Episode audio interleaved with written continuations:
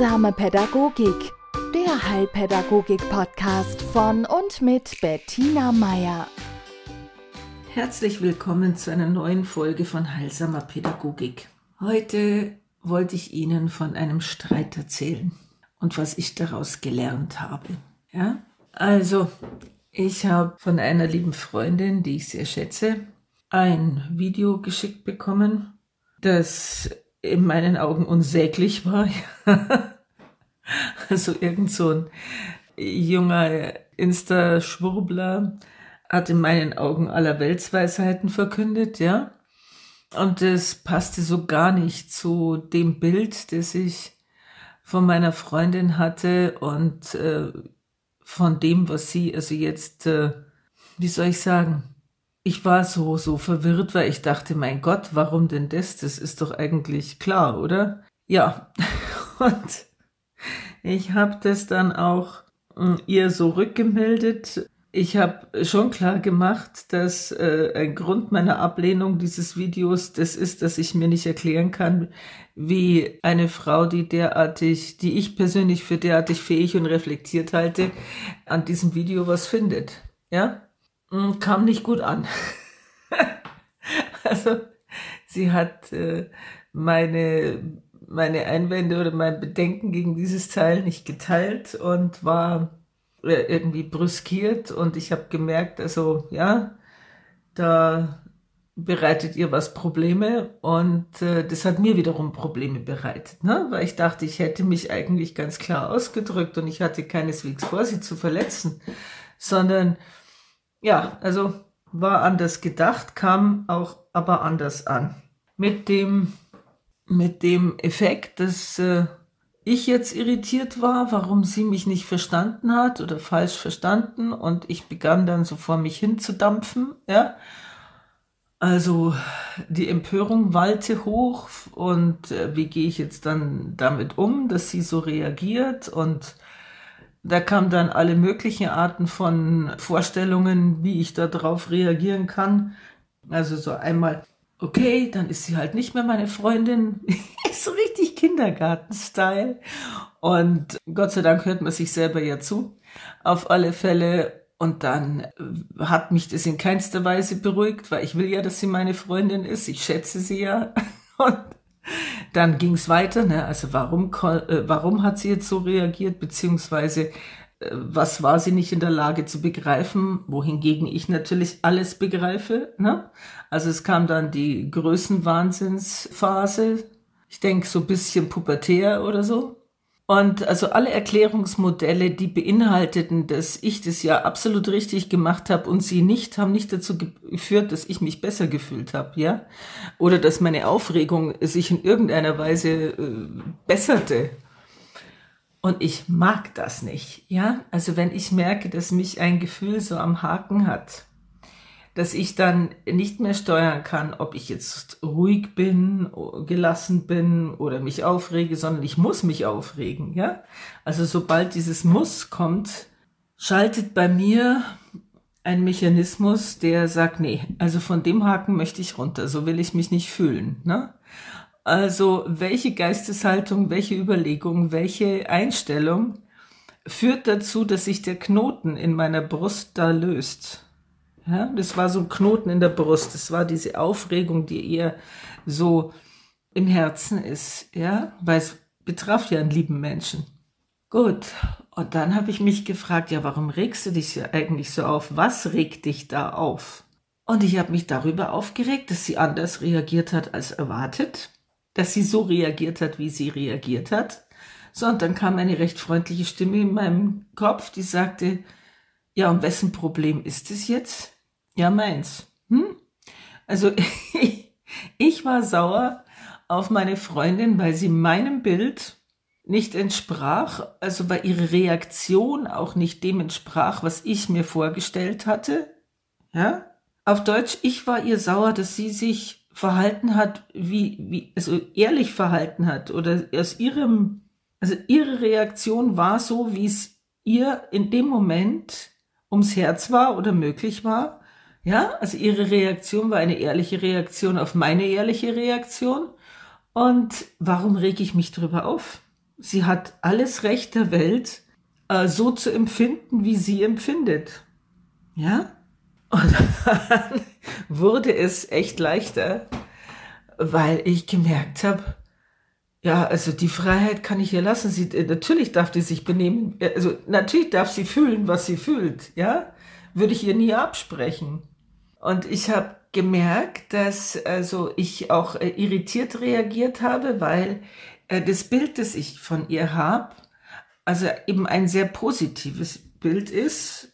Und aber da sie ein Mensch ist wie du und ich und wir alle, ist es natürlich, ist sie ein, ein, ein Mensch mit allen möglichen Facetten.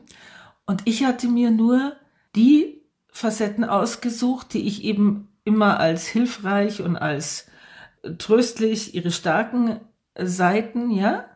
Das war etwas, auf das ich gebaut hatte oder beziehungsweise das ich dann auch von ihr verlangt habe. Ja? Also sozusagen, ich habe ihr mein Bild draufgeklatscht und war jetzt erstaunt, dass sich diese Lichtgestalt anders verhält als erwartet. Und wer hat also da einen äh, Splitter bis Balken im Auge? Ich. Und dann habe ich mich wirklich mir die Zeit genommen äh, zu, ich habe mich sozusagen zurückgenommen und habe durchgeatmet und habe mir meine Freundin vors Auge geholt, wie ich sie eben jetzt seit 20 Jahren kenne. Und natürlich kenne ich sie von vielen Seiten. Ja? Und äh, habe gemerkt, dass diese Enttäuschung eine Folge der Täuschung war, also ich habe sie einfach in eine bestimmte Richtung fixiert, ja. Also tolle Freundin hat immer toll zu sein und immer stark und immer was weiß ich. Und äh, wenn sie das mal nicht ist, dann verdient sie es von mir, wie eine Freundin behandelt zu werden und nicht wie ein enttäuschtes Kind, dem jetzt gerade die Lieblingspuppe kaputt gegangen ist. Ja? Und es das war dann der Punkt, wo ich äh, aufatmen konnte. Und ich habe dann in, äh, wir haben uns, das Ganze war über WhatsApp, ne? Also wir hatten ja nicht mal telefoniert. Aber ich habe dann zurückgeschrieben und habe mich entschuldigt, dass ich sie da falsch verstanden habe und dass es auch, dass mir nicht klar war, wo ihr Bedürfnis gerade lag und dass das ein Fehler meiner Einschätzung war. Es tut mir leid. Und interessanterweise war das dann, dass, dass die nächste Nachricht war, dass sie sich, dass sie plötzlich auch meine Argumente sehen konnte, ja, und auch darüber reden konnte, dass sie einfach zurzeit nicht in der Lage ist, manchmal auf ihre Stärken zuzugreifen, weil sie so grund, grundlegend erschöpft ist, ja, und dass sie deswegen froh ist um jede Erinnerung an die Fähigkeiten, die sie auch hat, auch wenn die von so einem schrottigen Video kommen, ja. Und natürlich, und, und das ist nachvollziehbar, ja. Das ist absolut nachvollziehbar. Jeder von uns ist äh, manchmal in Situationen, da, ja, da tun's Kalendersprüche. Hauptsache, es ist irgendjemand in der Nähe, der der einen, einen Funken Licht und Hoffnung verbreitet. Und da ist man dann auch gewillt, das, äh, ja gut, über manch anderes hinwegzuschauen. Und durch die Reaktion von mir und noch einer anderen Freundin hat sie eben gemerkt, wie, ja, wie schwer ihr das manchmal fällt, ja, zu sich selber so zu sehen, wie ihr Umfeld sie meistens sieht, ja, also eben kompetent und durchaus in der Lage, die Krisen des Lebens zu meistern. Also was ich damit sagen will, danach war eine, ein Austausch möglich, danach war wieder Verständnis möglich und war wieder ein Miteinanderreden möglich. Ja? Und ich erzähle das deswegen, weil, weil wir das so oft aus dem, also ich manchmal aus dem Auge verliere, ja, dass dass wir den anderen einfach, weil wir sie schon lang kennen und weil, weil wir denken, oder aus Bequemlichkeit, ja, dass wir auch Freundinnen oder auch Familienmitglieder unter einem bestimmten Label abgelegt haben.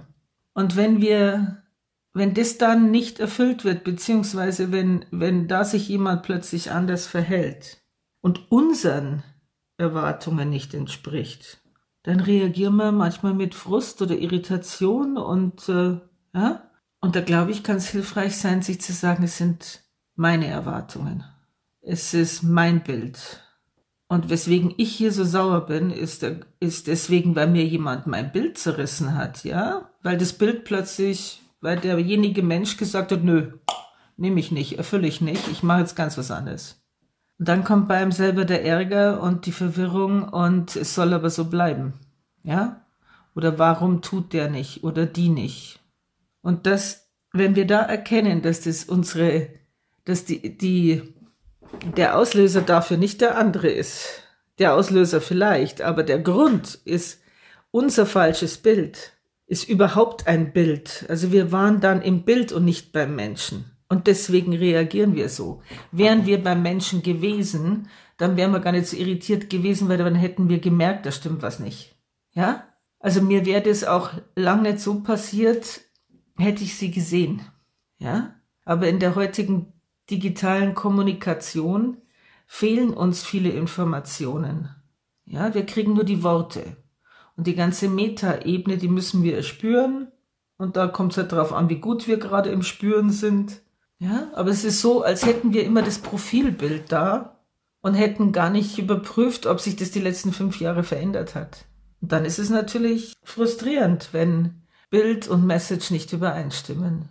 Und das ist etwas, das machen wir im Privatleben und das machen wir auch in der Erziehung. Ja? Also wie viel irritierte Eltern da sitzen und sagen, ja, der tut gar nicht, also der tut es nicht, was ich sag. Ja? Ich hab's ihm doch gesagt.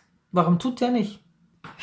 Da sollten wir uns dann mal überlegen, über was wir uns wirklich aufregen, beziehungsweise mal schauen, ob die Erwartungen ja, A, realistisch sind, b, ob die jemals so kommuniziert wurden ja? und woher diese Erwartungen auch kommen. Ja? Also, wenn Sie das nächste Mal auf einen Ihnen liebgewordenen Menschen einen wirklichen Frust schieben, ja, dann hören Sie sich vielleicht diese, diesen Podcast nochmal an. Gutes Gelingen im Bemeistern Ihrer emotionalen Wellen. Eine schöne Woche. Heilsame Pädagogik, der Heilpädagogik-Podcast von und mit Bettina Meier.